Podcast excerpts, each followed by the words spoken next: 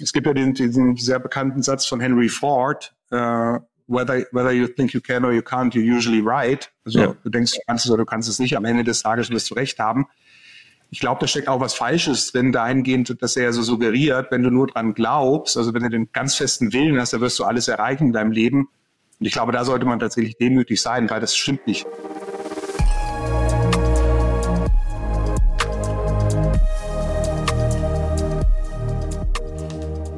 Lieber Döni, einen wunderschönen guten Morgen und herzlich willkommen zu unserem aktuellen S&P Leader Talk. Guten Morgen, Georgi. Schön, dich zu sehen. Es ist ja total faszinierend. Ich habe dich implizit über dein Buch vor zehn Jahren kennengelernt, ja. äh, über das Bestseller Resilienz. Und das war für mich damals das Buch des Jahres. Ja. Und ich fand das total faszinierend, äh, wie du das alles aufgearbeitet hattest. Und als wir die Chance hatten, jetzt mhm. wieder zu reden, und du hast ja auch ein weiteres Buch äh, rausgebracht, da dachte ich mir, das ist eine perfekte Gelegenheit, dass wir uns austauschen. Vor allem, glaube ich, in dieser Zeit der multiplen Krisen, das Thema Resilienz äh, eher an der Bedeutung gewonnen hat als äh, verloren. Ja. Ja, absolut. Also, Ob es an Bedeutung gewonnen hat oder verloren, das weiß ich nicht genau. Ich glaube, Resilienz hat man schon immer gebraucht im, äh, im Leben als Mensch, aber es ist natürlich sehr präsent, ne, das Thema, durch diese ganzen Krisen, durch die wir gerade durchgehen. Genau. Für mich war das auch sehr spannend zu sehen, äh, neben deinem Buch, das Buch von Taleb, das Thema Antifragilität, weil er, da ja sogar drei Unterscheidungen äh, in Bezug auf die Menschen vorgenommen hat oder Systeme, fragile Menschen, fragile Systeme, resiliente Menschen, resiliente Systeme und dann antifragile Systeme und Menschen. Und vielleicht zur Einordnung, was ist für dich äh, echte Resilienz, weil da auch so viele unterschiedliche Begriffe existieren und ich glaube, das ist kein absolut wertneutrale Begriff, sondern der wird ja unterschiedlich aufgeladen. Ne? Ja, also es ist aber so, es war aber eine ganze Menge Definitionen natürlich durchs Netz und man liest natürlich eine ganze Menge Sachen da, darüber insgesamt. Ähm, also ich arbeite eigentlich, es ist spannend, dass du das sagst mit den Systemen, weil ich arbeite eigentlich ganz gerne mit einer Definition von Professor Dr. Anne Maston von der University of Minnesota. Das ist eine sehr, sehr bekannte Resilienzforscherin. Mhm die Resilienz als die Fähigkeit von einem dynamischen System äh, versteht, mit, äh, mit Störungen vor allen Dingen umzugehen oder mit Überraschungen, wenn man es ein bisschen positiver ausdrücken will. Ähm, die seine Funktionsweise, seine Entwicklung oder sein Überleben eben gefährden, ne, damit umzugehen. Und das ist, äh, finde ich, eine ganz spannende Definition dahingehend, weil wir Menschen natürlich äh, Systeme sind, dynamische Systeme sind, genauso aber auch Teams oder Organisationen oder, oder Länder ja, oder vielleicht auch die globale Welt. Und ich glaube, wenn man mit der Definition arbeitet, dann kann man mh, hm, den Begriff auch wunderbar übertragen, eben auf nicht nur auf den, also nicht nur auf den Menschen mhm. anwenden, sondern eben auf, auf, andere Sachen noch anwenden und dann genau gucken, naja gut, wie, wie, äh, wie resilient ist das System denn eigentlich, um mit diesen Störungen natürlich auch umzugehen. Genau, und äh, das, was ich bei dir auch äh, wahrgenommen habe, dass du sagst, im Unterschied zum Beispiel zu Intelligenz kannst du Resilienzfähigkeit entwickeln. Mhm. Ja, und das ist, glaube ich, auch das, was äh, schon bei Emmy Werner mit ihrer Untersuchung, das ist ja super spannende, super spannendes Experiment äh, mit der Insel Kauai, ja, mit mhm. diesen so vielen Kindern, die einfach die gaussische Verteilung darstellen, dass man auch aus schlechten sozialen Umfelden trotzdem erfolgreich und resilient sein kann. Ja, das mhm. Ja, es ist eine super spannende Studie. Ich meine, damit ist der Begriff ja eigentlich auch ich sag mal, bekannter geworden. Ne? Also Resilienz, also jetzt kommt bei Menschen kommt ganz stark aus der Pädagogik tatsächlich. Ne? Also als man da geguckt hat und Emmy Werner, der hat sich ja alle Kinder eines Geburt äh, eines Geburtsjahrgangs mhm. angeschaut auf der Insel Kauai. Ich weiß gar nicht genau, wie man das so, so richtig ausspricht. auf jeden Fall hat sie sich als Amerikanerin sehr schön Forschungsort äh, ausgesucht, weil es ja eine Nachbarinsel von Hawaii. ich glaube, es gibt schlimmere Orte, um Forschung zu betreiben. Und die hat sich ja über 40 Jahre einfach nur angeschaut ne, und geguckt einfach, wie entwickeln sich diese Kinder. Und die besondere Aufmerksamkeit galt tatsächlich den Kindern, die aus, äh, aus sehr schwierigen Verhältnissen kamen. Also wo die Eltern beispielsweise drogenabhängig waren oder kriminell waren. Und hat sich einfach angeschaut, wie entwickeln sich denn diese Kinder.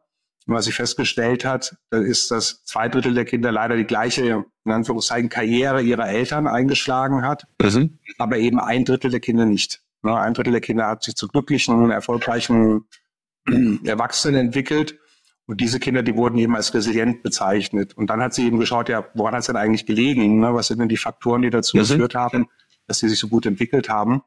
Und daraus sind einmal die inneren Resilienzfaktoren entstanden ne? und auf der anderen Seite aber auch die externen Resilienzfaktoren, wie zum Beispiel die soziale Unterstützung, ne? die als da sehr, Bindung, sehr ja, eben, äh, herausgearbeitet wurde.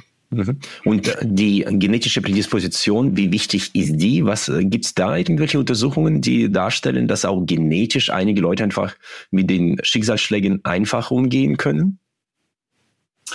Also da sind wir so noch sehr am Anfang, würde ich mal sagen, im Bereich der, im Bereich der Resilienz. Also wenn ich die Frage gestellt bekomme, auch in Trainings, wir machen ja sehr viele Trainings zum Thema Resilienz auch. Ja, was ich immer sage, es gibt kein Resilienzgen. Ja, es gibt nicht ein Gen, das man, von dem man sagen kann, das ist dafür verantwortlich, ob wir resilient sind oder eben nicht resilient sind. Es gibt aber ein paar Persönlichkeitsfaktoren, die du sicherlich auch kennen wirst, aber du interessierst dich ja auch viel für, mhm. für das Thema Psychologie, die Big Five zum Beispiel.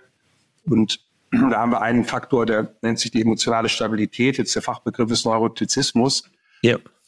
Der ist schon stark genetisch auch beeinflusst. Das heißt also, wenn ich grundlegend so als, als Mensch auf die Welt komme, der schon mal eine hohe emotionale Stabilität hat, also der auch auf sehr schwierige Situationen eher emotional stabil reagiert, dann habe ich auch nicht so viel Emotionsarbeit natürlich zu leisten.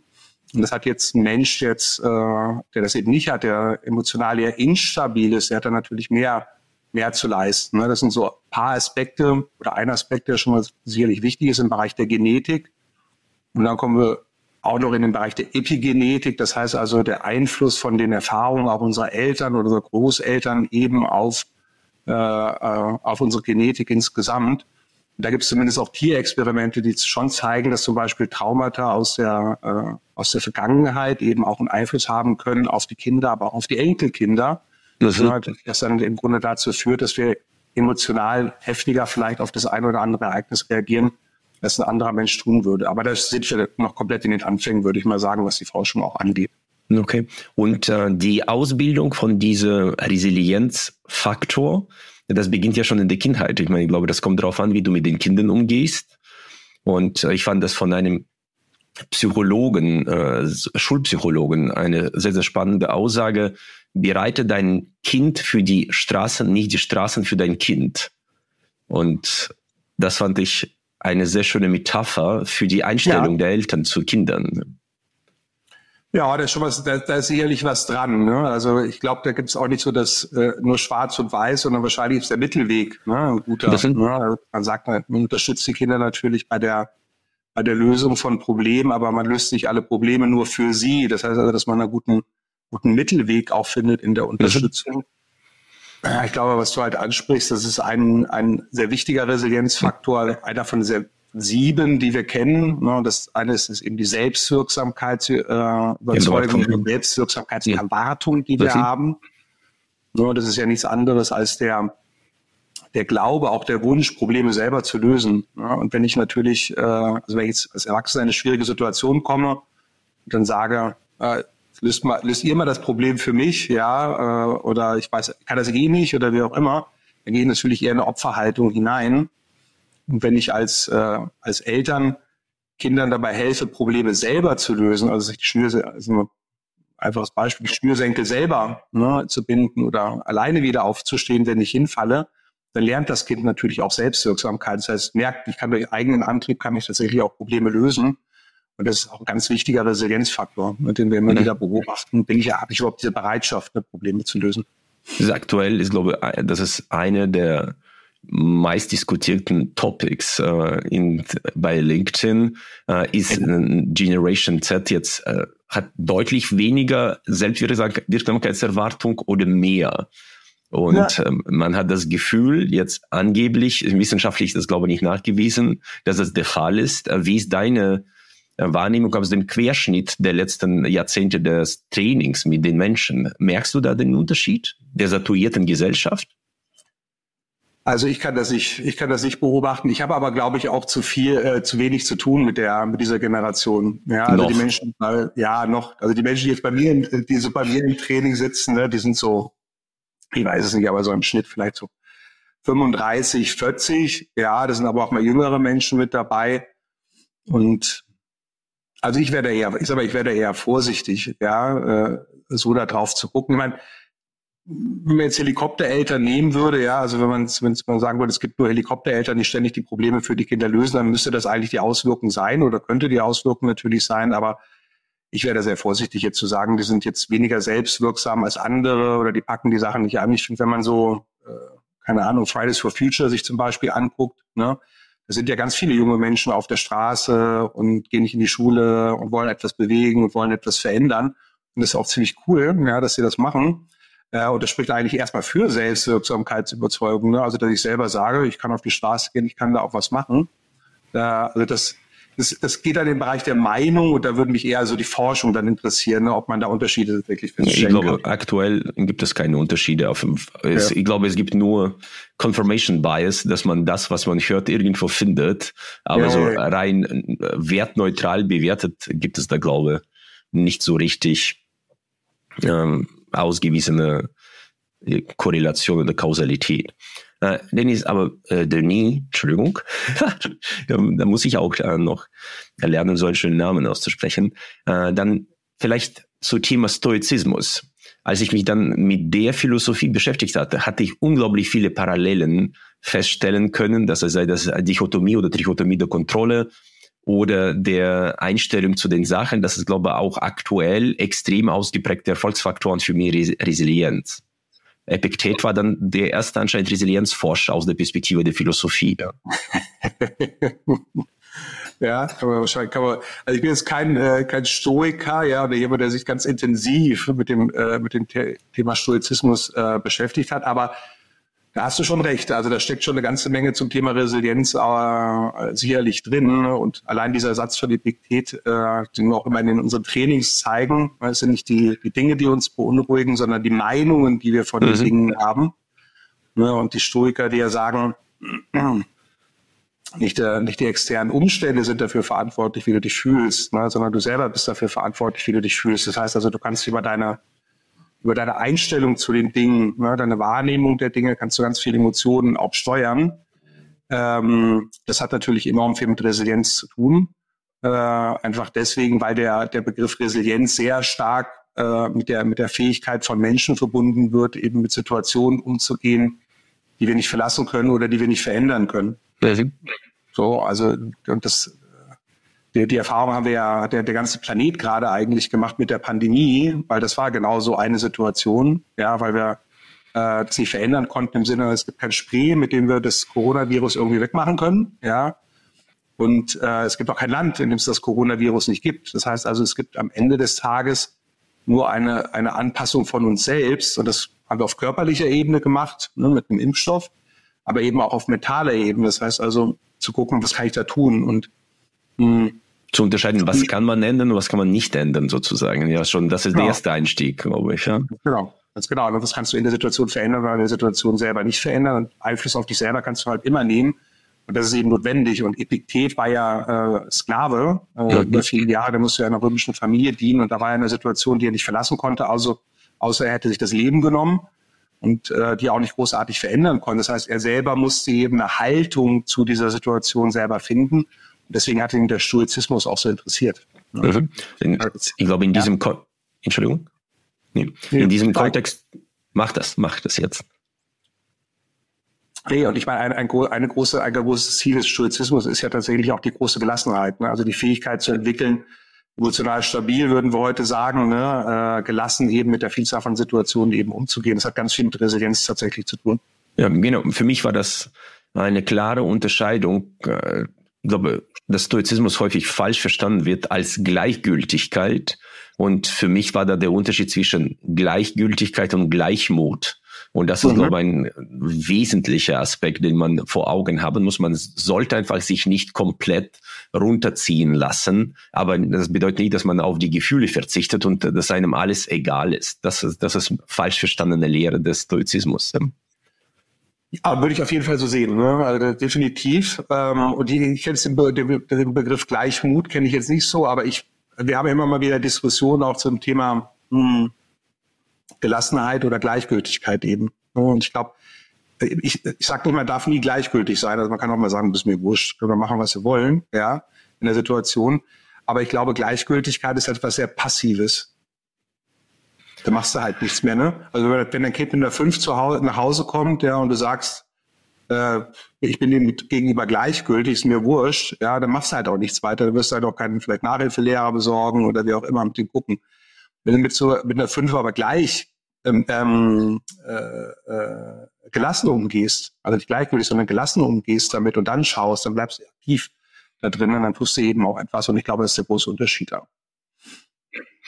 Eines der leuchtendsten Beispiele für die ausgeprägte Resilienz und auch den richtigen Umgang mit den Umständen war ja Viktor Frankl, der in KZ unter den widrigsten Umständen für sich selbst ja, das Konzept der Logotherapie quasi mitentwickelt hat und sagte, wenn man einen Sinn im Leben hat, wofür es zu leben lohnt, dann durchsteht man auch die schwierigste Situation. Welchen Stellenwert hat der Sinn in dem Kontext der Resilienz für dich? Ich meine, Nietzsche sagte, glaube ich, diesen exzellenten Spruch, wenn man ein Warum äh, zum Leben hat, äh, durchsteht man äh, jedes Wie. Das ist schon sehr mächtiger, das ist schon ein sehr mächtiger Faktor. Ja, wir, wir packen das ja so in den Bereich der Kohärenz, der Konsistenz. Ja. Das heißt also, wenn, wenn ich einen, für, für mich einen Sinn im Leben gefunden habe oder etwas, was mein Leben mit Sinn erfüllt, sage ich auch ganz gerne, ja, dann hilft mir das sehr häufig eben auch durch schwierige Situationen zu gehen. Wir arbeiten ja mit einer amerikanischen Unternehmensberatung zusammen, Adaptive Learning Systems. Und die haben dazu auch mal eine Studie gemacht und äh, haben sich mal angeschaut, also was Menschen eigentlich so sagen zum Thema Sinn. Und da äh, wir Resilienti dann sind, haben eben tatsächlich festgestellt, dass Menschen, die eben für sich selber auch einen Sinn gefunden haben im Leben, dass sie tatsächlich resilienter mit vielen Situationen umgegangen sind. Und ähm, ich glaube, Frankel, also das ist extrem, extrem bewegend, ne, wenn man so sein Buch auch, durchliest, trotzdem Ja zum Leben sagen, ne, oder Man's Search for Meaning, ne, dann übersetzt in mhm. Amerikanische. Und was ich aber nochmal ganz interessant finde, ist, dass er ja auch im, in den Lagern, in denen er war, er war ja in drei Lagern insgesamt, und er dann auch, also in der Situation selber für sich einen Sinn entdeckt hat. Er hat ja für sich selber gesagt, naja gut, wenn ich schon in dieser Situation bin, die ich nicht verlassen kann und die auch nicht irgendwie verändern kann, dann kann ich das ja für mich selber eben auch als eine Art mh, hm, Experiment sehen, weil ich ja Psychologe bin und einfach mal gucken, wie verhalten sich eigentlich Menschen in dieser Situation. Das war ja sehr situationsspezifisch. Ja. Also hat er noch gar nicht so diese große Bedeutung von dem Sinn. Gleichzeitig hat er aber auch gesehen, dass Menschen jetzt, die im Lager waren und die selber für sich gesagt haben, ähm, die Tatsache, dass ich dieses ganze Leid jetzt auf mich nehme, wird sehr wahrscheinlich dazu führen, dass in Zukunft niemand mehr dieses Leid auf seine Schultern nehmen muss also die in ihrem Leid quasi auch einen Sinn entdeckt haben, es auch leichter hatten, also die eher resilienter waren in diesen Situationen als Menschen, die das eben nicht geschafft haben. Ja, und das ist so, das wo auch da, also zumindest so mein Verständnis, warum Frankel auch dieses Thema Sinn für sich so entdeckt hat. Auch das Thema Hoffnung spielt da, glaube ich, eine große Rolle. Er hat ja auch in seinem Buch gezeigt, dass die Leute, die jetzt zum Jahresende nicht entlassen wurden aus diesem KZ, dass sie danach starben, weil viele mit dem Jahreswechsel äh, die Hoffnungen gehegt hatten, äh, das endlich frei zu sein. Und wenn die Hoffnungen enttäuscht wurden, waren sie dann einfach nicht mehr bereit, weiter mental zu kämpfen. Ja. Ja, ja, gro großes Thema. Ja, echt auch ein berührendes Thema, finde ich. Ne? Also das ist tatsächlich etwas, was er beobachtet hat. Das, also empirische Daten gibt es dazu sicherlich nicht. Aber da, also darüber sind wir auch zum Thema Optimismus und realistischen Optimismus gekommen. Es ist tatsächlich so, dass Menschen, also das er beobachtet hat, dass Menschen, die, also um die Weihnachtszeit, also die sich so den Wunsch geäußert haben oder sich gesagt haben, Weihnachten bin ich wieder zu Hause. Nein. Und dann, das ist natürlich auch gut zu unserer Zeit. Und dann eben gemerkt haben, das ist nicht der Fall, dass die häufig dann zusammengebrochen sind. Also, also ihre mentale Kraft so nachgelassen hat, dass sie tatsächlich gestorben sind ne, in der Situation. Sodass Frankl auch selber eher von einem realistischen Optimismus gesprochen hat, der also gesagt hat, ich, für, ich bin zuversichtlich, dass ich vielleicht morgen ein Stück Kartoffel in meiner Suppe habe oder sowas in der Art, dass das deutlich hilfreicher war, als zu weit in die Ferne zu gucken. Ne? Wiederum dabei, also, und aber, äh, weil eben dieser, dieser unrealistische Optimismus, wenn er dann enttäuscht wird, natürlich ist es auch schwierig machen kann für Menschen. Für mich war in Bezug auf das Experiment, weil du gesagt hast, das kann man ja kaum messen. Es gibt ja ein sehr, sehr grausames Experiment aus dem letzten Jahrhundert mit den Ratten, domestizierten Ratten und wilden Ratten. Ich weiß nicht, ob du es kennst, äh, die man dann einfach ins Wasser geworfen hatten und die domestizierten Ratten äh, schwommen, weiß nicht, 40, 50 Stunden und die wilden äh, waren nach paar Minuten schon tot, obwohl sie deutlich bessere Schwimmer waren. Mhm. Wenn man aber die, die wilden Ratten kurz bevor sie starben, rausgezogen hatte und sich ausruhen ließ und sie einen Mechanismus entwickelt hatten, dass jemand die rettet. So wie bei mhm. domestizierten Ratten immer im Kopf war, die werden ja mit dem Futter versorgt, mhm. dass sie dann auch 40, 50 Stunden geschwommen sind. Und mhm. das ist, äh, ich meine, ich glaube, in heutiger Zeit wird so ein Experiment nicht mehr wiederholt werden können, aber das ist einfach insofern sehr faszinierend zu sehen, welche Kraft die Hoffnung entfalten kann oder in dem Kontext realistischer Optimismus. Absolut. Absolut, ne? oder umgekehrt. Ich meine, das ist ja, das kennst du ja, ne? die, das Experiment von Seligmann, Konzept der gelernten Hilflosigkeit. Ne? Also wenn man mhm. Menschen eben beibringt, dass sie sich nicht selber helfen können, dass sie dann quasi wirklich auch passiv werden. Und umgekehrt ist das natürlich genauso der Fall. Ne? Also eben, wenn ich das, aber da sind wir jetzt wieder bei den, bei den Kindern im Grunde auch, ne? denen man eben zeigt, ey, du kannst deine Probleme eben selber lösen. Ähm, was mir auch gut gefallen hat, das war das Konzept von Adam Grant, dass es geht Richtung Selbstwirksamkeitsüberzeugung, diese selbstbewusste Demut dass man okay. auf eine Seite sagt, okay, ich weiß, dass ich sehr viel erreichen kann, aber ich weiß gleichzeitig auch, dass ich nicht alles kann, aber das auch erlernen kann. Das ist ja wirklich ein Gegenteil von deiner äh, gelernten Hilflosigkeit und trotzdem mit Demut verbunden, weil äh, sonst überschlägt sich das und wird zur Arroganz. Ja, und das ist ja, und ich glaube, es kann auch unrealistisch dann werden. Ne? Das ist, ähm, es gibt ja den, diesen sehr bekannten Satz von Henry Ford, äh, whether, whether you think you can or you can't, you're usually right. Also ja. du denkst, du kannst es oder du kannst es nicht. Am Ende des Tages wirst du recht haben. Ich glaube, da steckt auch was Falsches drin, dahingehend, dass er so suggeriert, wenn du nur dran glaubst, also wenn du den ganz festen Willen hast, dann wirst du alles erreichen in deinem Leben.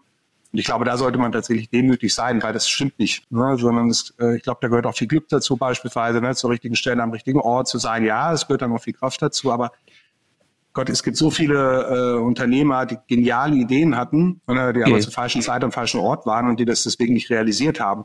Was aber stimmt an dem Satz ist, dass wenn du, glaube ich, äh, also das ist, das ist meine Überzeugung, dass wenn du denkst, ich kann es nicht, dann wirst du wahrscheinlich auch nicht erfolgreich sein, weil dann machst du dir erst gar nicht auf den Weg. Ne? Aber das heißt nicht, dass wenn ich äh, unbedingt dran glaube, dass ich es dann auch wirklich schaffen werde. Aber es ist natürlich eine gute Voraussetzung. Das sollte man schon mal haben, wenn man, wenn man was erreichen will.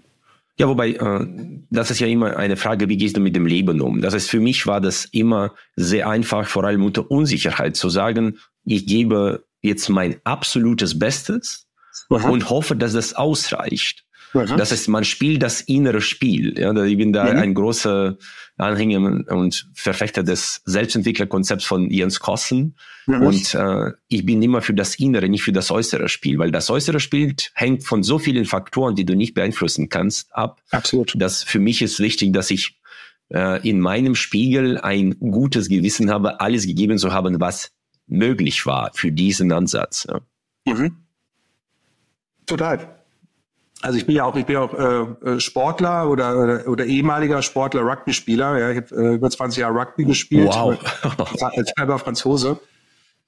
Und ich war auch viele Jahre Trainer. Ja, äh, das ist, äh, also was ich immer versucht habe, meinen Spielern, meinem Sohn oder meiner Tochter heute auch zu sagen, ne, das ist, wenn, wenn sie den Sport machen, wenn sie auf den Platz gehen, ja, es geht nicht unbedingt um das Gewinnen, sondern das Beste zu geben von dem, was ich eben geben kann. Und wenn ich am Ende zum Tag verlor, dann trotzdem verliere das Spiel, dann ist es zwar blöd, ja, oder auch nicht schön, weil irgendwie macht man natürlich Sport schon auch, auch um zu gewinnen, aber ich kann zumindest sagen, hey, ich habe mein Bestes gegeben und es hat eben nicht gereicht oder die anderen, anderen waren besser, aber das liegt natürlich bei mir. Ja, das dann eben auch zu tun. Und ich glaube, da kann man sich auch immer auf die Schulter klopfen und sagen, hey, ich habe mein Bestes gegeben, aber die anderen waren halt besser oder weiß ich, oder vielleicht waren die anderen in der, in der Mannschaft haben vielleicht nicht ihr Bestes gegeben, egal. Ich habe es auf jeden Fall gemacht. Bin ich absolut bei dir. Und ich glaube, es ist wichtig, du sprichst auch von den Grundbedürfnissen, die man verstehen und antizipieren muss, um sich im Leben zurechtzufinden, um einfach vielleicht sich besser zu reflektieren. Und das ist aus deiner Perspektive auch eine Basis für ein erfülltes Leben vielleicht. Die psychologischen Grundbedürfnisse meinst du? Ja, ja. Total. Wie wichtig sind die? Also ich glaube, die sind, also die sind absolut essentiell. Ja, also ich, ich meine, so erstmal im körperlichen Bereich, da haben wir ja auch Grundbedürfnisse. Also wir haben ja die, äh, die physiologischen Grundbedürfnisse, ja, und man muss trinken, du musst essen, du musst atmen, atmen. du musst dich bewegen. Ja, du musst dich ausruhen. So. Und das ist natürlich irgendwie, allein daran kann man sich ja schon verdeutlichen, wie essentiell das eigentlich ist im Körper, also schon im körperlichen Bereich. Ne? Wenn du jetzt aufhören würdest zu trinken oder zu essen oder zu schlafen oder dich zu bewegen, kann jeder sich, oder zu atmen, ne? kann jeder sich vorstellen, was dann passieren würde. Ähm, und genauso wie wir eben physiologische Grundbedürfnisse haben, haben wir auch psychologische Grundbedürfnisse, ja, die auch mittlerweile wirklich auf neurowissenschaftlicher Ebene gut rausgearbeitet sind. Ja, da gibt es das Buch Neuropsyche, äh, wenig bekannt ist, aber äh, glaube ich, jetzt lesenswert ist, ein bisschen schwer zu lesen, ja. Äh, aber das Buch Neuropsychotherapie von Professor Grave, der sehr schön die fünf psychologischen Grundbedürfnisse des Menschen herausarbeitet und auch zeigt, ne, wie bedeutend die einfach für, für, für das Glück einmal von Menschen sind, auf der anderen Seite aber auch überhaupt für die psychische Gesundheit. Ja, weil wir einfach wissen, dass ähm, schwere Verletzungen der psychologischen Grundbedürfnisse beispielsweise in der Kindheit oder auch im Säuglingsalter eben zu massiven Schäden führen kann bei, bei Menschen. Und ähm, aber ein Bedürfnis, äh, Grundbedürfnis nach, äh, nach Bindung kann man sich eigentlich das am besten verdeutlichen. Ja, es gibt ja den, den, den bekannten Hospitalismus oder das Deprivationssyndrom. Das heißt also Kinder, die, ähm, die als Säuglinge keine körperliche Zuwendung bekommen oder keine emotionale Zuwendung bekommen, eigentlich fast immer ne, dann dieses Deprivationssyndrom entwickeln, also den Hospitalismus. Das ist heutzutage sehr selten zum Glück. Ja, aber das hat man sich in Kinderheimen in Rumänien hat man das ja festgestellt. Und da sieht man erstmal also, wie, wie, wie, wie schwerwiegend eben auch die Vernachlässigung von diesen psychologischen Grundbedürfnissen sein kann, aber als positiv gedacht, ja, wie Gutes wir uns tun können, wenn wir eben auf unser, unser Bedürfnis nach Bindung, unser Bedürfnis nach Orientierung, Kontrolle, unser Bedürfnis nach Selbstwerterhöhung, ne, auf diese Sachen eben auch achten. Ne? Selbst äh, oder wenn auch das Umfeld natürlich darauf achtet. Aber das, das war, glaube ich, auch sehr belastend, diese Isolation äh, durch Lockdowns, auch für die älteren Menschen, dass dieses Bedürfnis, Grundbedürfnis nach, nach Bindung nicht erfüllt werden konnte, wenn man die nicht besucht hatte. Absolut. Aber das hast du ja nicht nur in der Pandemie gehabt, sondern das siehst du ja auch, das siehst du ja jeden Tag, äh, äh was ich auch in, in Altersheimen oder in Pflegeheimen, das ist ja ein Bedürfnis, haben wir ja unser ganzes Leben lang, das Bedürfnis nach Bindung. Mhm. Ähm, und wenn jemand da nicht besucht wird oder die Pfleger haben eben keine Zeit, ja, das ist, äh, das, das greift dieses Grundbedürfnis auch an und das führt dann häufig auch dazu, dass die Menschen eben auch traurig werden oder vielleicht auch depressiv werden. Ne, man, das ist, man, man das manchmal im Training auch, man kann sich einfach mal, kannst einfach über den, über den Oberarm mal so streicheln, ja. Auch das befriedigt dein Bedürfnis nach Bindung. Ja, das ist einfach auch die Berührung, die natürlich da ist. Ja, das, das Sehen, das fühlt sich auch gut an, wenn man das natürlich auch macht. Und äh, also da muss man gar nicht in die Pandemie schauen, sondern es ist eigentlich ein tagtägliches Phänomen, was wir immer wieder sehen. Okay. Und äh, siehst du das äh, in heutiger Zeit? Ich meine, man merkt ja, dass die äh, Anteil der Depressiven und Burnout gefährdenden Menschen massiv angestiegen ist. Ich glaube, ich habe die höchsten Raten ever. Äh, man kann auf einer Seite sagen, jetzt ist, geht man damit deutlich transparenter um und die Menschen bekennen sich viel früher und viel schneller dazu. Es gibt aber auch andere Botschaften, dass einfach in der heutigen Zeit man viel schneller äh, in eine Depression verfällt, weil da deutlich mehr Themen auf einen einprasseln. Ich weiß nicht, wie du das einschätzt aus deiner Erfahrung. Also ich bin da, was jetzt die, die, die, die äh, diese Zahlen angeht, ne, äh, massive Anstiege, so hoch wie noch nie äh, und so weiter und so fort. Ich bin da ein bisschen vorsichtig, ja, also mit diesen Zahlen, weil es ja durchaus auch andere Zahlen gibt und andere, äh, äh andere Experten, die sagen, dass diese Zahlen eigentlich recht stabil bleiben und das seit Jahrzehnten. Ja, also es ist schon so, dass okay. natürlich die Anzahl von, von Berufsunfähigkeiten und von Fehltagen aufgrund von psychologischen Erkrankungen nach oben gegangen sind. Hm, es gibt auch viele Experten, die sagen, das liegt daran, dass wir es eben besser erkennen oder schneller erkennen und deutlicher natürlich auch erkennen. Ähm, und dass deswegen eben die Diagnosen besser gestellt werden heutzutage. Ja. Verschreibungspflichtige Antidepressiva steigen ja, so kann man ja an dem Indikator vielleicht sehen, dass äh, die Verschreibung ja. von diesen Medikamenten massiv angestiegen ist. Das kann man ja wirklich sehen. Aber das, woraus da die Kausalität ja, ist. Was ja auch nicht, aber nicht unbedingt heißt, dass es unbedingt mehr gibt, sondern es kann ja auch dass es häufiger verschrieben wird, weil es einfacher zu beschreiben ist, weil die Leute eine höhere Bereitschaft haben, es zu nehmen, vielleicht nur auf der anderen Seite. Also ich meine, es, es ist ja auch in einer gewissen Art und Weise ein bisschen widersprüchlich, weil ich meine, wir leben ja in einer Zeit, wenn wir nach Deutschland gucken, auch wenn wir ein paar Herausforderungen natürlich gerade zu bewältigen haben, uns geht's ja eigentlich echt gut. eigentlich. Ne? Also ja. wir haben ja schon so ein ganzes Sicherungssystem und, und hin und her. Das ist also schon eigentlich recht widersprüchlich insgesamt. Hm. Also ich glaube, da muss man schon nochmal sehr genau drauf gucken. Ähm, aber ich glaube, was du ja nochmal ansprichst, auch so das Thema Bindung, ja. Und ich glaube schon, dass sich da schon was verändert heutzutage, ja. Und das ist, äh, hat sicherlich auch mit den sozialen Medien zu tun. Ne? Also kann jeder bei sich selber ja auch beobachten. Ja, ich mache mal in meinen Trainings mache ich so eine Übung, wo ich den Leuten sage jetzt, also zwischen den zwischen den beiden Trainingstagen am Abend, jetzt greif bitte mal heute Abend ist eine Pflichtübung, dann alle zum Handy, ja, und ruft mal eine Person an, bei der ihr euch schon, also die ihr mögt und bei der ihr euch schon ewig mal melden wollt, weil ich aber seit einer halben Ewigkeit nicht mehr gemeldet habt. Ja, und als ich angefangen habe, diese Übung zu machen, vor Jahren, habe ich so beobachtet, was alle machen eigentlich ist erstmal eine WhatsApp oder eine Signalnachricht oder eine SMS, hey, wollen wir mal gleich kurz telefonieren und hin und her. Ne? Und das habe ich denen dann verboten sozusagen. Ja, das lasst ihr jetzt mal schön sein. Ja, das macht er nicht, sondern ihr tut euch einfach nochmal wie früher mal die Handynummer raus und ruft einfach mal die Person an. Ja, und wo erstaunt, die Leute gehen sogar dran in den allermeisten Fällen, aber es ist was, etwas, was sie schon ganz lange nicht mehr gemacht haben eigentlich. Und ich glaube, das verändert schon auch tatsächlich so, dass, und das geht auch in Richtung Bindung, ne, dass wir das, also diese, diese natürlichen Bindungen ersetzen durch WhatsApp, durch, durch solche Sachen. Dass wir dadurch schon auch mehr in Kontakt bleiben können, glaube ich. Das hat also auch einen Vorteil. Ne? Also Menschen, mit denen wir vielleicht irgendwie so den Kontakt verloren hätten, immer mal wieder auch in Kontakt sind. Äh, auf der anderen Seite aber diese, dieses, diesen natürlichen Kontakt, mal wirklich sich zu unterhalten, mal zu sprechen und so weiter und so fort, dass wir das eben weniger machen ne? und vielleicht auch Menschen weniger treffen tatsächlich. Und ich glaube, es ist schon wichtig, dass wir das nicht ganz aus den Augen verlieren. Sollte Ihnen unser Podcast gefallen, bitten wir Sie darum, dass Sie uns abonnieren und uns vielleicht mit einer guten Bewertung unterstützen. Das hilft uns auch bei Algorithmen von Spotify und Apple. Ich bedanke mich herzlichst. Aber das gehört auch in den Bereich der emotionalen Selbstführung. Das fand ich auch in deinem neuen Buch so spannend. Wie führt man sich denn emotional richtig? Äh, worauf kommt es an? Äh, uff, große Frage. Das ist, das ist jetzt eine große, ist eine große Frage. Große Experte. Das ist, ja, ja. ist okay. Also, also ich glaube, ich glaube, der erste Schritt ist erstmal, dass wir überhaupt ein Bewusstsein für Emotionen haben. Ja, das ist ja, äh, Emotionen begleiten uns ja durch Dinge den, den ganzen Tag lang, ja. Positive, positive wie negative Emotionen. Ähm, und sag mal, wenn ich jetzt mal die positiven Emotionen zur Seite nehme, ne, weil die sind einfach schön, ich empfinde Stolz, Liebe, Freude, Glück, ja, da denkt man ja erstmal, gut, da ist nicht viel zu steuern. Oder wenn ich jetzt mal auf die als negativ empfundenen Emotionen gucke, ja, also beispielsweise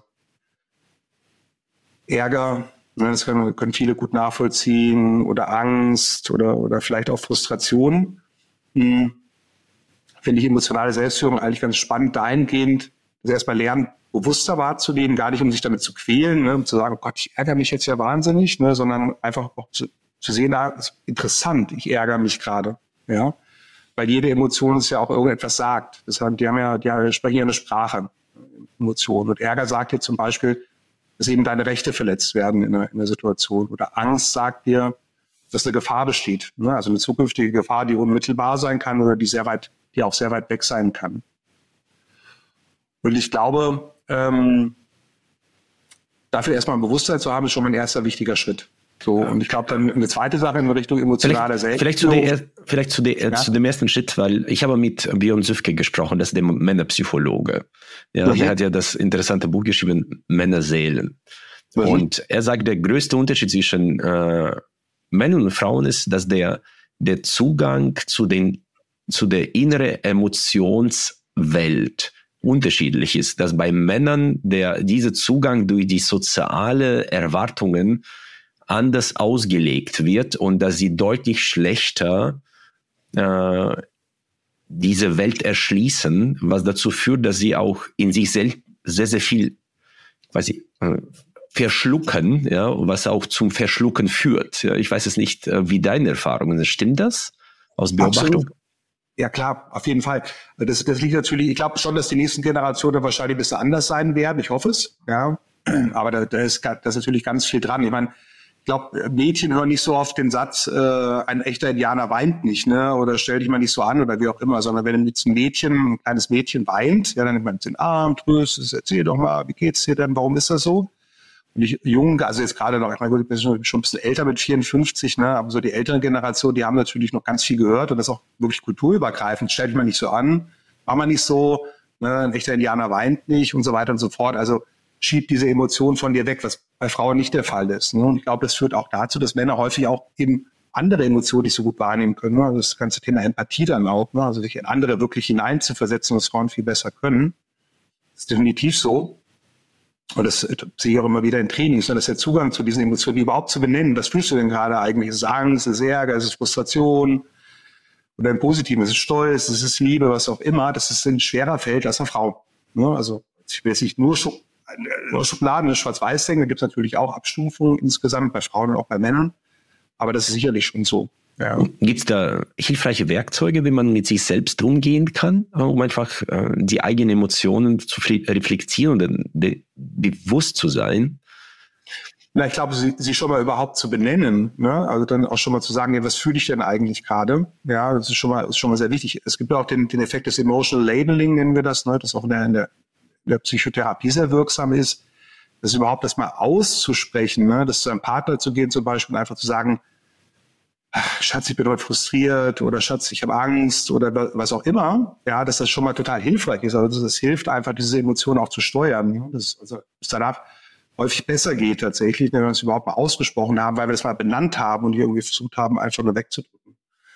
Ja, und vielleicht nochmal zu der ursprünglichen Frage zurückzukommen, so das Thema ähm, Emotionsarbeit oder Emotionssteuerung, ja, glaube ich, ist es schon auch äh, immer wichtig, das ist auch im Bereich der Resilienz, ne, wenn es im Bereich der situationsspezifischen Resilienz zu sagen, naja, wie reagiere ich denn heute auf die Situation, dass nicht nur auf emotionaler, sondern auch auf Verhaltensebene oder auf kognitiver Ebene, also was geht mir denn da eigentlich durch den Kopf? Und wenn ich halt heute sage, die Emotion, die ich da zeige in der Situation, die gefällt mir eigentlich nicht, die ist eigentlich nicht so, wie ich sie gerne hätte, dann kann ich mich ja auf den Weg machen, eben andere Emotionen versuchen hervorzurufen oder meine, meinen emotionalen Zustand dahin zu steuern. Also um es jetzt mal konkret zu machen, wenn ich jetzt äh, als, als Vater oder als Mutter, ja, mich immer wahnsinnig über meine Kinder ärgere, weil die trödeln oder wie auch immer und vielleicht auch laut werde dabei und die anschreie zum Beispiel, ja.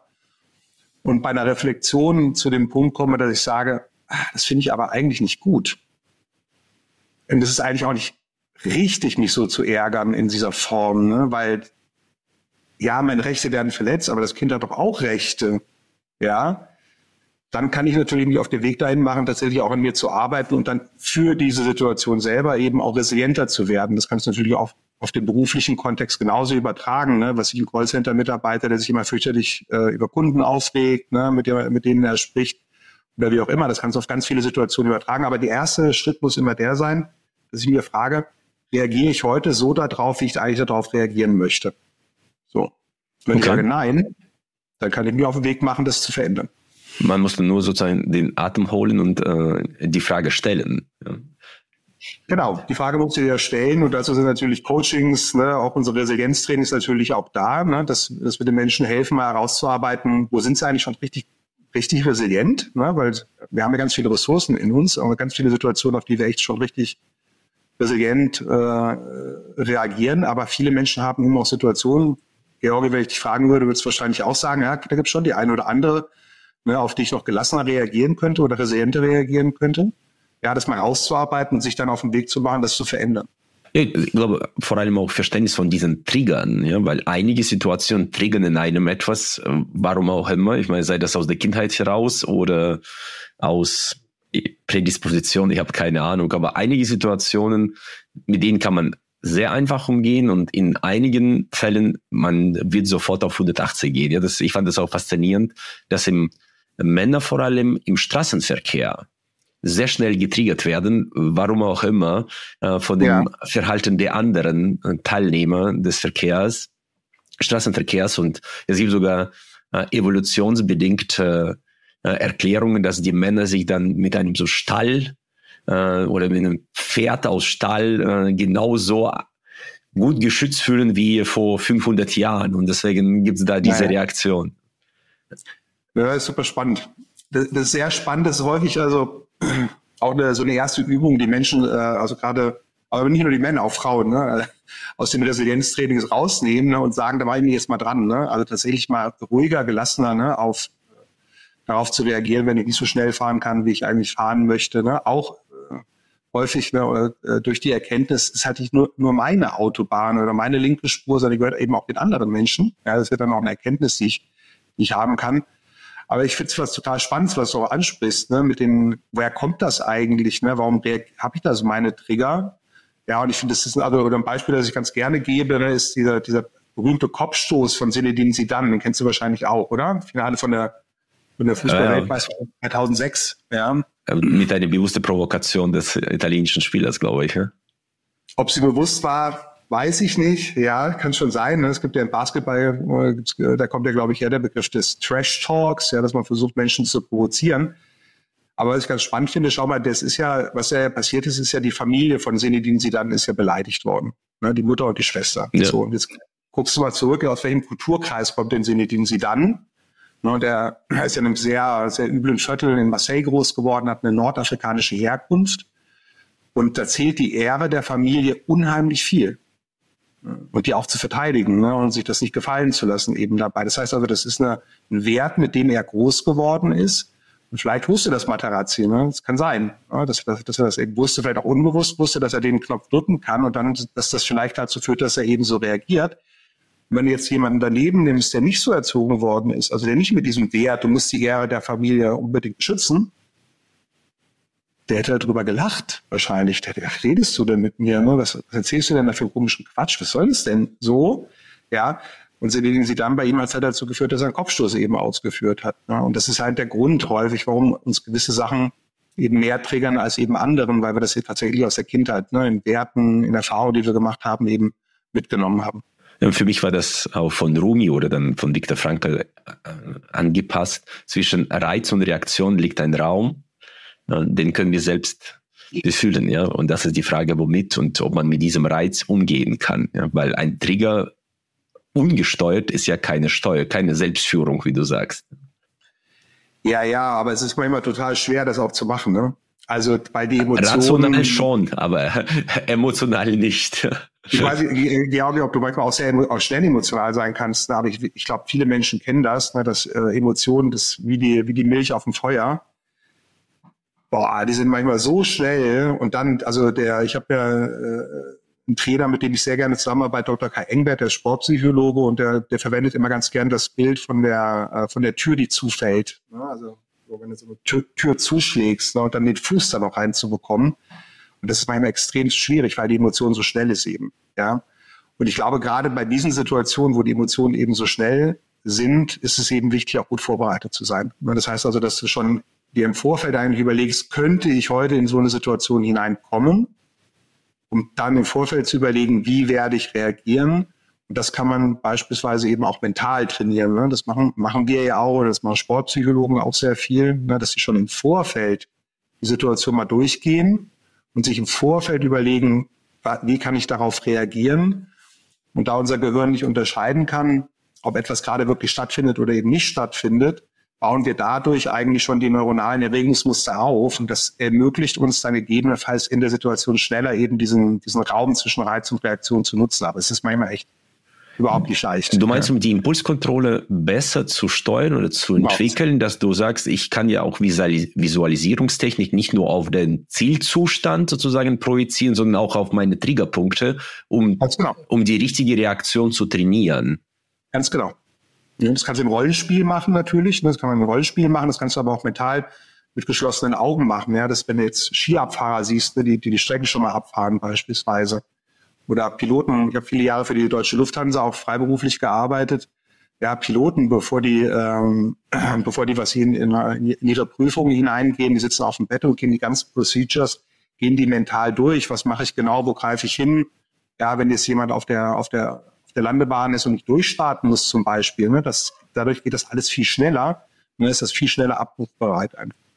Okay, das waren jetzt sehr, sehr viele gute Anregungen, auch um einfach im Alltag besser zu werden. Was hältst du von diesem Journaling oder wo man jetzt äh, abends die positiven äh, Ereignisse des Tages aufschreibt, um nicht nur vom Negativen bewegt zu werden? Äh, ist das wirksam?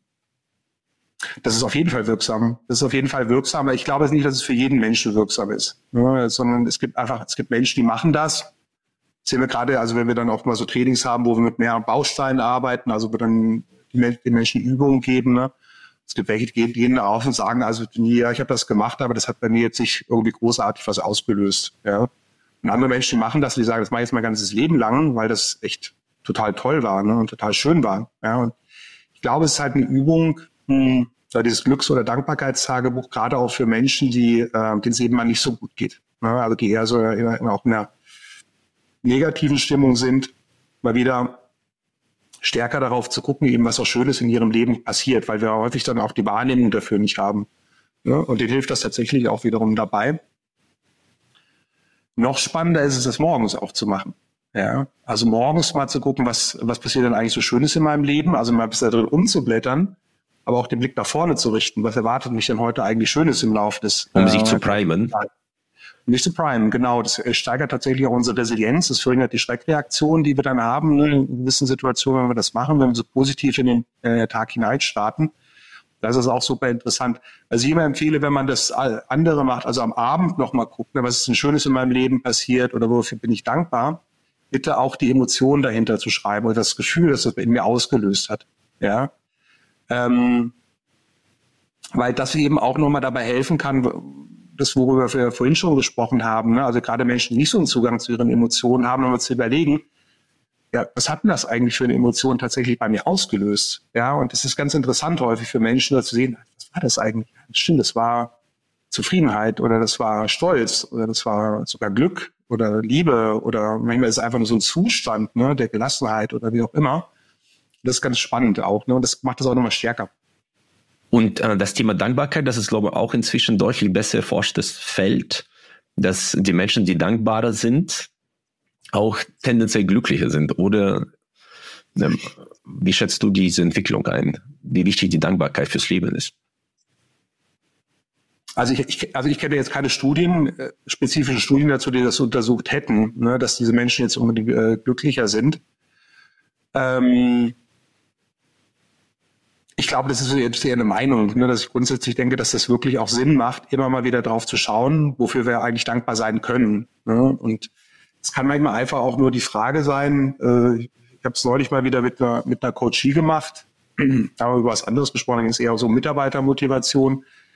Aber ich habe sie mal gefragt, sag mal, wenn du jetzt äh, einstufen solltest, wie glücklich du eigentlich im vergangenen Jahr warst, ja, so auf einer Skala von eins bis zehn. Also eins der unglücklichste Menschen, den man sich überhaupt vorstellen kann, ja. Und dann äh, zehn, das die glücklichste Mensch, den du dir überhaupt vorstellen kannst. Wo würdest du dir denn, darf ich fragen, Georgi, wo würdest du denn, wo würdest du denn äh, dir eine Zahl geben? In diesem Jahr? Ja. Also der glücklichste ist zehn. Der glücklich, allerglücklichste, allerglücklichste ist zehn. 9,5. Um, so, siehst du. Und vielleicht merkst du gerade den Effekt auch dabei, dass du merkst, cool eigentlich. Ne? Also Wahnsinn eigentlich, dass ich das mache. So. Und witzigerweise hat die Coachie, mit der ihr darüber gesprochen hat, die hat sich aus dem Bauch heraus sofort aus der Pistole geschossen einen neuen selber gegeben. Das ist uns aber häufig gar nicht so bewusst. So, wie gut es uns ja. eigentlich geht ne? und wo wir uns eigentlich da einstufen. Das machen natürlich nicht alle Menschen. Ne? Ich, da gibt es auch Menschen, wenn ich sie frage, die geben sich vielleicht eine drei oder die geben sich vielleicht eine vier, aber ganz viele Menschen geben sich eben auch hohe Zahlen dabei und das ist eigentlich der Effekt, der da so stattfindet. Und ich glaube, deswegen ist es für jeden Menschen gut, ne, sich das irgendwie auch nochmal vor Augen zu führen. Hm, wofür ich eigentlich auch dann dankbar sein kann, ne, was da auch Positives in meinem Leben passiert. Nee, äh, für mich, ich reflektiere sehr gerne mein Leben und ich habe, ich bin unglaublich dankbar für alles. Und das ist das, was du jetzt sagst. Ich kann das besser vielleicht auch wertschätzen, weil ich aus einem anderen Kulturkreis komme. Ich komme ja aus mhm. Usbekistan. Und äh, alleine schon, was man in der Infrastruktur und im Umfeld hier hat, das ist alleine schon ein äh, Riesenzeichen der Dankbarkeit. Und deswegen äh, diesen Spruch ist nicht die Glücklichen sind dankbar, sondern die Dankbaren sind glücklich. Äh, ja. das, das hat mir persönlich sehr geholfen und ich bin jetzt auch, sagen wir, mit 45 in einem Alter, wo man sehr viel erreicht hat und noch gesund ist, auch trotz der Erkältung jetzt. Ja. Äh, aber das ist, es gibt ja sehr wenig Gründe, nicht dankbar zu sein und die gehören auch zum Leben dazu. Und solange ich sehr viel in meine, in meine eigene Ermächtigung sehe, hilft es mir, auch mit Widrigkeiten des Lebens umzugehen, weil die immer da sind. Man kann nicht sozusagen in einem widrigkeitsfreien Lebensraum unterwegs sein. Ja, jetzt bist du wieder im Stoizismus angelangt, eigentlich. Ne? Also die, durchaus, äh, durchaus. Die, die, gesagt haben, dass du auch in den, in den schwierigsten Situationen deines Lebens, ne, dass du da auch glücklich sein kannst, weil du die Verantwortung dafür eben auch hast. Ja, und ich glaube, weißt du, wenn wir uns unseren Kulturkreis anschauen, ist das ja relativ, also ich sag mal offensichtlich, ne, weil wir natürlich wirklich also zu den Top, keine Ahnung, wie viel Prozent auf diesem Planeten eigentlich gehören wir allein, wenn wir in diesem Land geboren worden sind. Aber spannend finde ich es dann auch, wenn du zu den auf die Ärmsten der Armen guckst, ja, auf diese Menschen eben schaust, die das eben alles nicht haben, ne? die aber, glaube ich, eben genau deswegen auch überleben können überhaupt, weil sie eben eine Wahrnehmung für die auch die vielen kleinen positiven Dinge haben, die passieren. Ne? Und wenn du dann auch nochmal guckst, meine, in Deutschland ging es uns ja auch nicht immer gut. Ne? Nach, dem, nach dem Zweiten Weltkrieg, als ja alles zerbombt waren, die Le Leute nichts zu essen hatten, ja, ging das auch nicht gerade gut. Das ist gar nicht so lange her, wenn man sich das nochmal überlegt. Und was damals auch viel gemacht wurde, auch viele Menschen sicherlich noch gläubiger waren, ne, das gebetet wurde vom Abendessen zum Beispiel. Ja. Und wenn du ähm, mal guckst, was passiert denn eigentlich bei diesem Abendgebet, bevor ich jetzt irgendetwas esse, ne, dann wirst du sehen, dass der Blick ganz viel kurz in die Vergangenheit geht. Das heißt also, was denn heute im Laufe des Tages eigentlich Schönes passiert. Ja. Ähm, oder auch der Blick darauf, wofür bin ich eigentlich dankbar, dass meine Kinder gesund sind, dass ich überhaupt Kinder habe vielleicht, ja, dass ich heute was zu essen habe, dass ich eine warme Suppe habe. Also der Blick auf die ganzen kleinen Dinge eben, die auch stattfinden. Das ist das, was den Menschen natürlich auch Kraft gibt in schwierigen Situationen, in denen sie dann sind. Ja, ja und äh, absolut. Es gibt ja auch Untersuchungen, wo man äh, da dargelegt hat, dass die Leute sonntags sich in, äh, in der Gesellschaft, quasi in der Kirche getroffen hatten, dass es dann wieder dieses, das Grundbedürfnis der Bindung damit mhm. befeuert hatten, weil auch in diesen mhm. ärmeren Ländern, da ist äh, der Zusammenhalt der Menschen deutlich ausgeprägter, weil man auch nicht alleine ist, sondern da kann man ja kaum äh, alleine überleben. Also diese Prosozialität ist extrem wichtig. Und in Deutschland, wo der Staat die Rolle der Absicherung übernimmt, hat es natürlich ein ganz anderes äh, Mindset in Bezug auf äh, die Eigenverantwortung. Und manchmal ist das auch nicht so günstig, wenn alles die abgenommen wird. Und deswegen haben wir äh, über Antifragilität gesprochen und das Opferdenke ist eine sehr gefährliche Denkenart, ja. Ja, ja, und wenn du so eine, ja, und, und daraus abgeleitet so eine hohe Anspruchshaltung natürlich dann auch hast, ne? Also, äh, wie hat John F. Kennedy mal was, glaube ich, ne, frag dich, was äh, das Land für dich tun kann, sondern was du fürs Land tun kannst. Ne? Das hat aber auch ganz viel mit Selbstwirksamkeit eben auch zu tun ne? und selber aktiv zu werden ne, in Situationen. Genau, diese eigene Ermächtigung. Die Entscheidung liegt immer bei mir. Mir hat das immer geholfen, auch wenn das natürlich äh, unterschiedliche Kulturkreise sind und vielleicht auch unterschiedliche Erziehungsformen. Aber mir war das sehr, sehr wichtig, auch meinen Kindern dieses Gefühl zu geben, du tu dein Bestes, ja, und versuch immer die Schuld nicht bei den anderen zu suchen, sondern schau, was du selbst leisten kannst. Und dann muss man, glaube ich, auch unterscheiden zwischen der Person und der Leistung. Und die Person darf man nicht für die Leistung, die sie erbringt, lieben, weil das ist, glaube ich, ja. auch, was häufig passiert, was den Kindern nicht gut tut. Ja. Äh, dass man sie für Leistung liebt, meinst du? Ja, oder dass man äh, die Liebe an die Leistung knüpft. Und das machen ja viele Eltern. Ja. Das ist einfach äußerst ungünstig. Ne?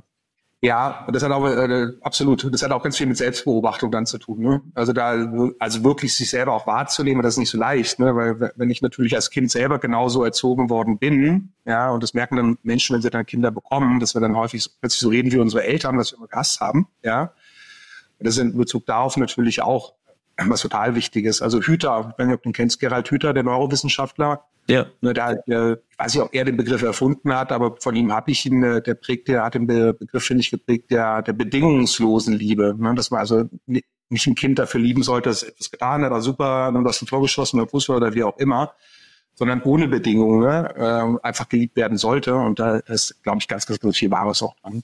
Genau, und dass man, äh, was mir auch gut geholfen hat, zu verstehen, dass äh, dass man nicht darf die Leistung des Kindes an seine Person knüpfen äh, und dem sagt, ja, du bist clever, deswegen klappt es bei dir. Das ist der mit Growth Mindset von Carol Dweck, ja, wo man okay. sagt, okay, es kommt um, um den Einsatz, nicht um die Person per se, weil viele auch dazu zu, zu tendieren, die, die Kinder dafür zu loben, wie gut die sind als mhm. Person. Mhm. Ja, du bist clever, bei uns sind alle gut in Mathe und so weiter und so fort. Ja, mhm. sondern sagt, okay, es geht nicht darum, äh, wie gut äh, dir die Natur etwas geschenkt hat, sondern das, was du damit machst. Ja, das ist die, wiederum diese Selbstwirksamkeitsüberzeugung oder Erwartung.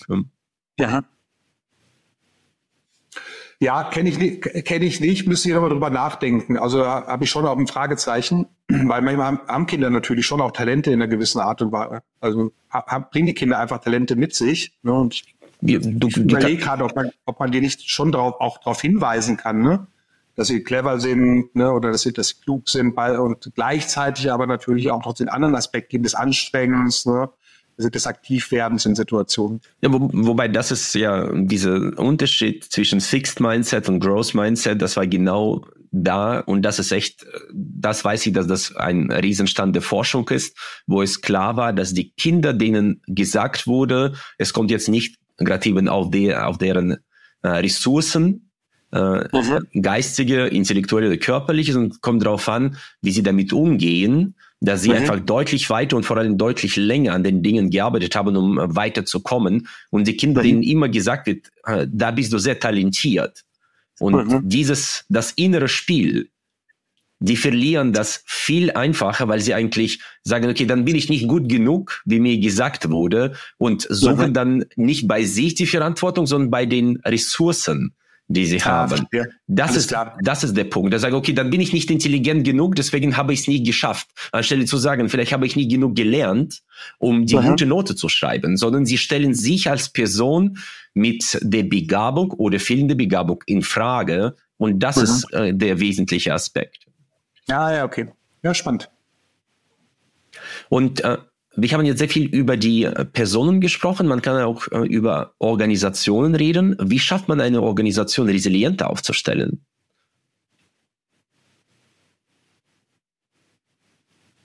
Auch ein großes Thema.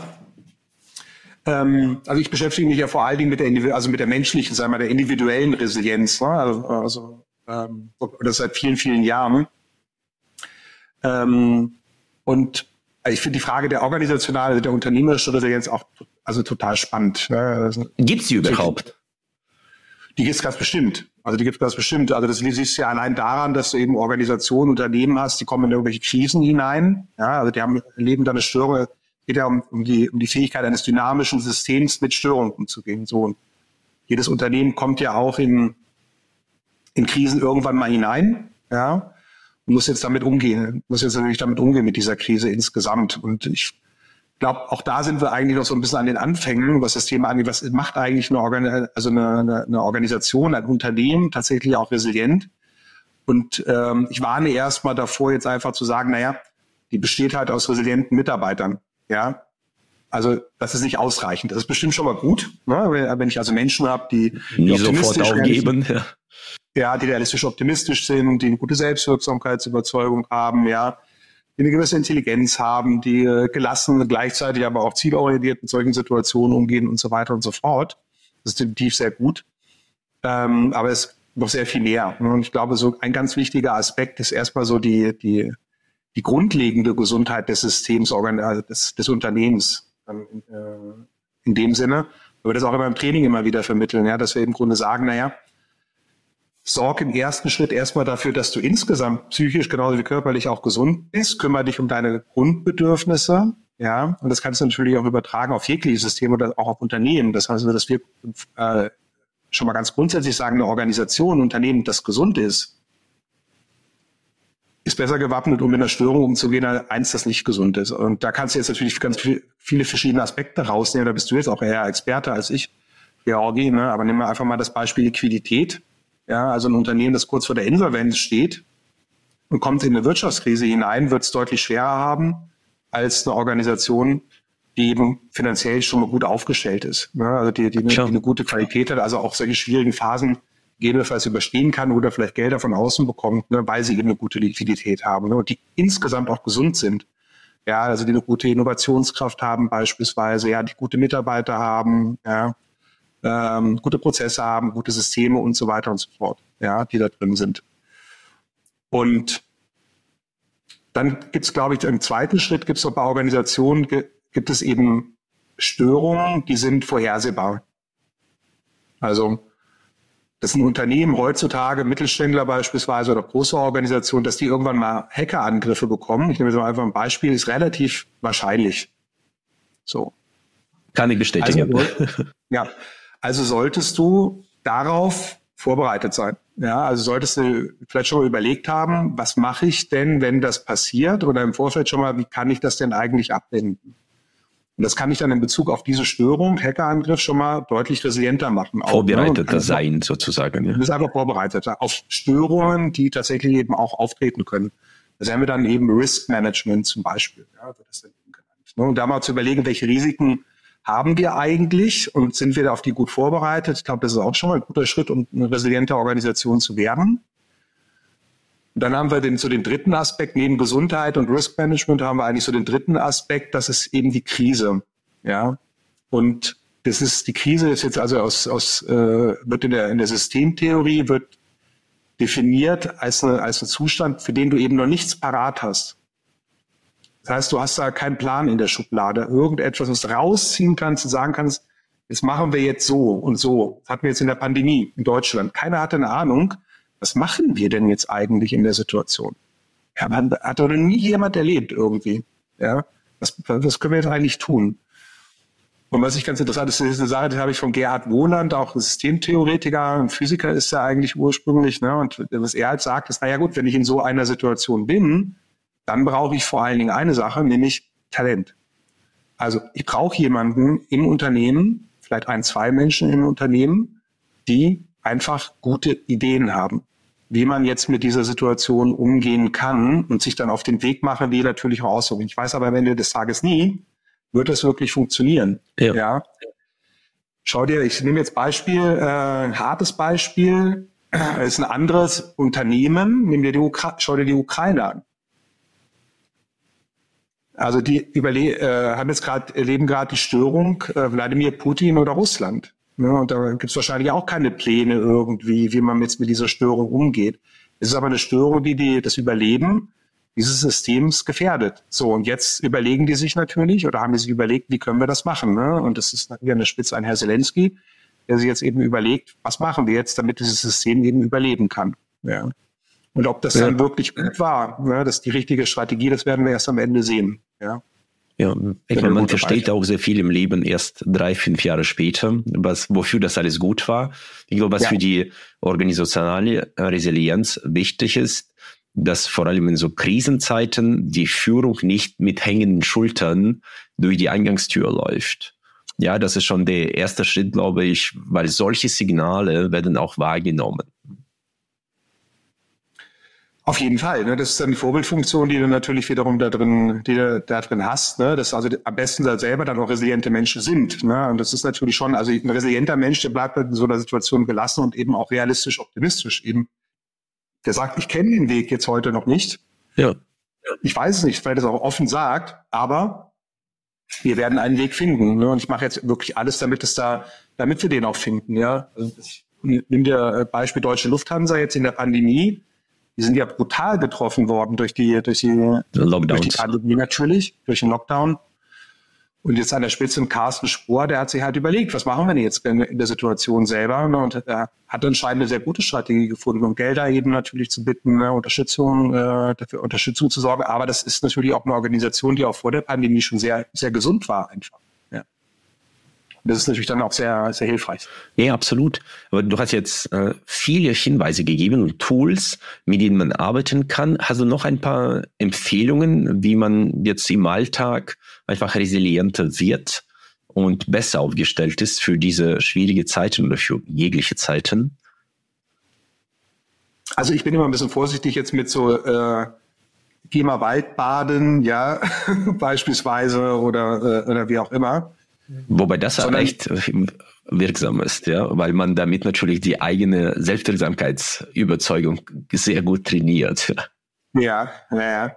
Nee, ich weiß, es gibt viele kleine Strategien, Tools, Sachen, die man einfach machen kann. Ne? Ich, ich bleibe aber lieber so ein bisschen auf einer, auf einer, auf einer Meta-Ebene. Also Meta-Ebene dann auch dabei. Ne? Und ich glaube wirklich, die, auch wenn sich das jetzt, es hört sich alles sehr simplistisch an. Es gibt so von der, ich habe die Ann Meston, habe ich vorhin schon mal zitiert, ne, bei der Definition von Resilienz, Professor Dr. Ann Meston, die hat mal den Begriff äh, The Ordinary Magic äh, geprägt, ne, das magische Einfache. Ne, und sagt er, dass das die größte Überraschung an der Resilienz eigentlich das Gewöhnliche ist. Ne, dass es also die einfachen Sachen sind, die eigentlich unsere Resilienz erhalten, beziehungsweise unsere Resilienz auch weiterentwickeln. Und ich glaube, das eine ist erstmal das ganz Wichtige, das ist eben so, sind die Grundlagen tatsächlich. Ne? Das heißt also wirklich auf unsere physiologischen und auf unsere psychologischen Grundbedürfnisse zu achten und sich gut um die zu kümmern. Ja? Also jetzt im physiologischen Bereich haben wir schon gesagt, ne? einfach, wie ernähre ich mich, trinke ich, bin ich auch mal in der frischen Luft, da ist dann das Waldbaden beispielsweise natürlich mit drin. Ne? Bin ich an der frischen Luft unterwegs, bewege ich mich überhaupt, bin ich in Kontakt mit der Natur? Und so weiter und so fort. Im psychologischen Bereich dann kümmere dich um deine Bindung, ja, kümmere dich um deinen Lustgewinn, also hab viele versucht positive Emotionen hervorzurufen, dann mach Dinge, die dir Freude bereiten, einfach ohne, wo, ohne dass du da viel Energie reinstecken musst. Ja, tu was für deinen Selbstwert, ne, lob dich auch mal selber beispielsweise. Also das sind diese ganzen Grundlagen, die wir haben. Und dann im situationsspezifischen Bereich ist es tatsächlich wirklich zu gucken, also ich glaube, in der, im Sinne einer Ressourcenorientierung mal wirklich wahrzunehmen, wo bin ich denn schon alles resilient? Ne, wo mache ich das schon richtig gut aus meiner Sicht? Und dann auf der anderen Seite aber auch wirklich, da kann man sich auch mal eine Liste machen, sich hinsetzen und sagen, ey, guck mal, das sind drei Situationen oder vier Situationen, da bin ich heute tatsächlich noch nicht da, wo ich eigentlich hin will. Da reagiere ich noch nicht so resilient. Meistens heißt das, also übersetzt so gelassen, wie ich das eigentlich gerne machen würde. Und sich auf den Weg dahin zu machen, das dann zu verändern. Ne? Und das passiert ganz viel über eine bewusste Wahrnehmung dieser Situation. Also erstmal zu sehen, ich bin jetzt wieder in der Situation und dann beispielsweise sich eben in der Situation etwas bewusst zu machen. Ne? Also zu überlegen, ist das wirklich so schlimm, was da gerade passiert, Dinge in Relation zu setzen, zu gucken, ob ich was Positives an der Situation entdecken kann. Also wirklich ein richtiges Arbeiten dann wiederum damit. Und das entwickelt dann unsere Resilienz insgesamt. Dann habe ich das vielleicht irgendwann alles durch, diese ganzen Situationen und da kommt wieder irgendwas vorbei, was ich nicht erwartet habe. Zum Beispiel eine Pandemie. Ja. Wer hätte schon gedacht, dass er mal durch eine Pandemie durchgeht? Und dann ist unsere Resilienz wieder gefordert. Und dann kann man wieder überlegen, okay, wie gehe ich jetzt mit der Situation um? Ja. ja, dann bin ich absolut bei dir. Was mir hilft, einfach zu sagen, okay, ein Schritt nach dem anderen, wir machen einfach einen Schritt und nicht versuchen, jetzt sofort Sprünge zu machen, weil manchmal das Wichtige ist, einfach nach vorne zu gehen und nicht einfach stehen zu bleiben, auch in der Krise nicht. Absolut. Ne, ich glaube, wenn, wenn, du, wenn, du, wenn du liegen bleibst, wenn du dann auch in so eine Opferhaltung natürlich reingehst, das erhöht nicht die Wahrscheinlichkeit, dass du mit dieser, mit dieser Situation gut umgehen wirst. Ja, hm, das ist aber manchmal eben nicht so leicht. Ne? Ich glaube, du bist wahrscheinlich ein Mensch auch aufgrund deiner Prägung, ne, der schon viel Selbstwirksamkeit einfach gesehen hat, wie wichtig das ist, Selbstwirksamkeit äh, eben äh, zu erleben. Und manchmal ist das aber auch sehr schwer. Und ich glaube, dann ist es auch wichtig, wenn man erkennt selber, ähm, man schafft das nicht alleine, ne? man kommt da nicht voran. Ja. Ähm, dann auch den Mut zu haben, ne, um Hilfe wirklich dann auch ja. zu bitten in der Situation und die Hilfe dann auch anzunehmen, ne, das dann auch wirklich zu tun, weil es eben nicht jedem in die Wiege gelegt worden ist, die Selbstwirksamkeit oder der Optimismus, wie auch immer. Und da können uns externe Personen echt total gut helfen. Auch noch, das muss nicht unbedingt ein Coach sein, das muss auch nicht unbedingt ein Therapeut sein. Das ist manchmal nur ein Gespräch mit einem, mit einem guten Freund, das ist einfach mal weiterhilft, weil wir einfach mal drüber gesprochen haben. Und ich glaube, das ist auch was ganz Wichtiges, ja, das zu erkennen ja. für sich selber, dann den Mut zu haben, das zu tun. Was Männern übrigens auch wiederum schwerfällt. ein bisschen schwerer fällt als Frauen tatsächlich. Ne? Also ältere Generationen zumindest. Was für mich auch extrem hilfreich war, das ist das Thema, diese Selbstwirksamkeit zu trainieren in so einem in so einem mentalen Fitnesscenter, in dem man sich ja. etwas vornimmt und dann das tatsächlich einhält. Ja, und du hast jetzt ja. über äh, Waldbaden gesprochen, ich habe über Kaltbaden gesprochen, ja, weil wenn Kaltbaden, ja, ja, das heißt, wenn du Kaltbaden sozusagen äh, tatsächlich ja, schaffst, dass und quasi das, was du dir vorgenommen hast, tatsächlich einhältst, das trainiert natürlich deine Fähigkeit, in dich selbst zu glauben. Ja. Wow. Da, das, das passt, ja. Ja. Äh, vielen herzlichen Dank. Äh, wir stellen zu jedem äh, Abschluss des Gesprächs immer drei Fragen. Äh, das heißt, die erste Frage, gibt es ein Buch, das dein Leben in gewisser Art und Weise geprägt hat? Es muss nicht ein Fachbuch sein, es kann auch ein Roman sein.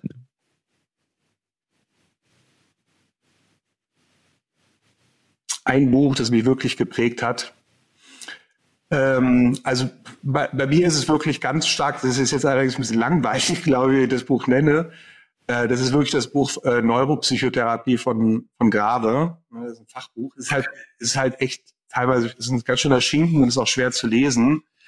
Aber äh, diese, dieses. Ist wie ein roter Faden, durch, zieht sie durch deine Werke, das muss man ja auch sehen. Ja, ja. Das ist absolut so. Ne? Das war wirklich, also das ist so ein, boah, das war für mich äh, mind-blowing, wie die Engländer sagen. Ne? Da habe ich wirklich da gesessen und ich habe ja Psychologie studiert. Ne? Und ich hatte mich aber eigentlich, weiß ich warum, ob ich die Vorlesung verpasst habe oder wie auch immer, aber so mit den psychologischen Grundbedürfnissen des Menschen im Studium selber, ich habe klinische Psychologie studiert, so gut wie gar nicht auseinandergesetzt. Ja.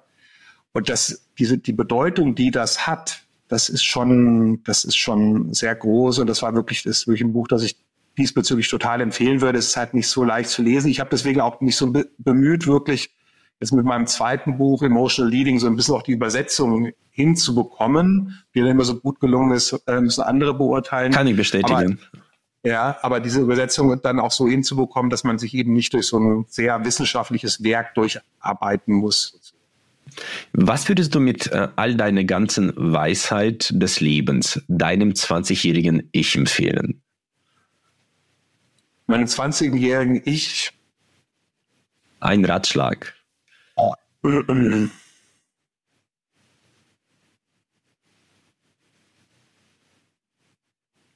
Also ich, ich glaube, ich würde sagen, ja, an sich zu glauben, ja, äh, in dem, was man tut, ja, ähm, und ähm, gleichzeitig aber auch vielleicht zu wissen, äh, dass ja nicht alles, was man denkt, wenn man jung ist, auch immer stimmt. Ja, also ich war ich war schon also so eine Mischung, eine gute Mischung hinzubekommen, ja, aus diesen, äh, aus diesen beiden Dimensionen.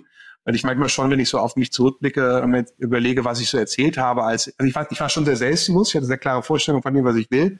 Ich aber so auf mich zurückblicke, dann muss ich auch sagen, ich habe damals Sachen erzählt, wo ich heute sage, mein lieber Mann, also da warst ja, da warst du also ganz schön daneben.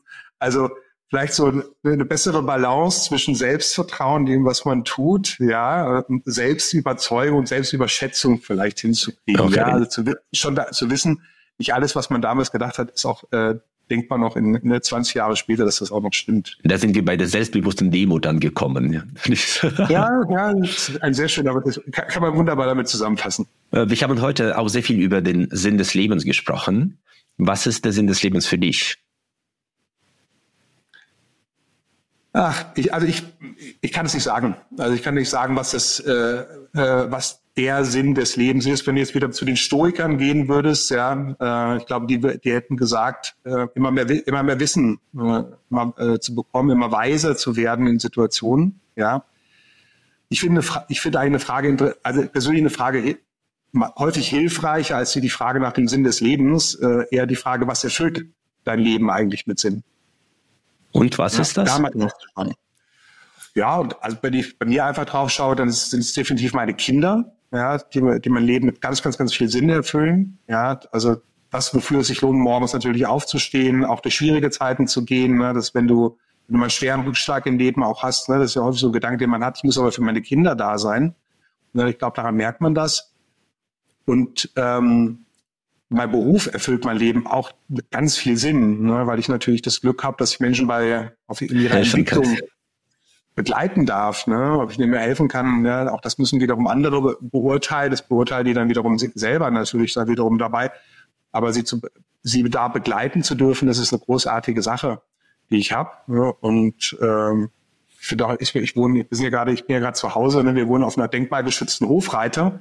Ja, das ist ein, ein alter cool. Bauernhof ja, den wir auch mit erhalten. Das erfüllt mein Leben auch irgendwie mit Sinn, ja, so ein schönes, ein schönes, äh, so ein schönes Haus erhalten zu dürfen, auch für die nächsten Generationen beispielsweise. Also ich glaube, da muss jeder für sich selber auch gucken, was erfüllt mein Leben eigentlich mit Sinn und was der Sinn des Lebens wirklich ist. Also das, die Frage kann ich, äh, weiß Gott nicht beantworten. Ja, ich glaube, das muss irgendjemand anders tun. Vielen herzlichen Dank für das antifragile und resiliente Gespräch. Das hat mir echt Freude gemacht. Vielen herzlichen Dank. Ja, Auge, vielen, vielen herzlichen Dank an dich. Danke. Das war mein, mein letzter Termin dieses Jahr. Ja. Oh, dann und wünsche ich dir. Ich habe mich total drauf gefreut, ne, mit dir zu sprechen heute, äh, weil ich weiß, die Interviews sind, mit dir sind auch immer total spannend.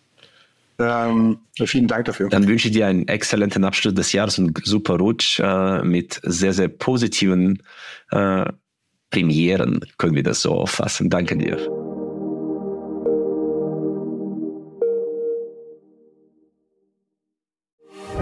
Mich sehr, dass Sie auch diese Folge bis zum Ende gehört haben. Wir investieren viele Ressourcen und Leidenschaft, um diesen Podcast möglich zu machen. Sie würden uns sehr helfen, wenn Sie dem Podcast folgen und vielleicht auch bewerten würden. Ich danke Ihnen im Voraus. Ich freue mich auf unser Wiederhören.